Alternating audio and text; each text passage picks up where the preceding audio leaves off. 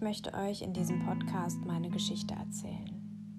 Ein Versuch, euch mit vorgelesenen Tagebucheinträgen zu beschreiben, wie sich die Depression für mich anfühlt.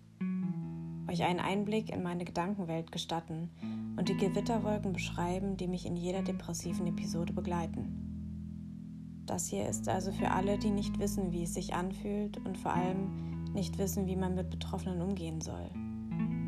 Für Angehörige, Freunde und Mitmenschen mit Herz.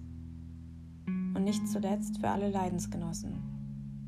Denn ihr seid nicht verrückt.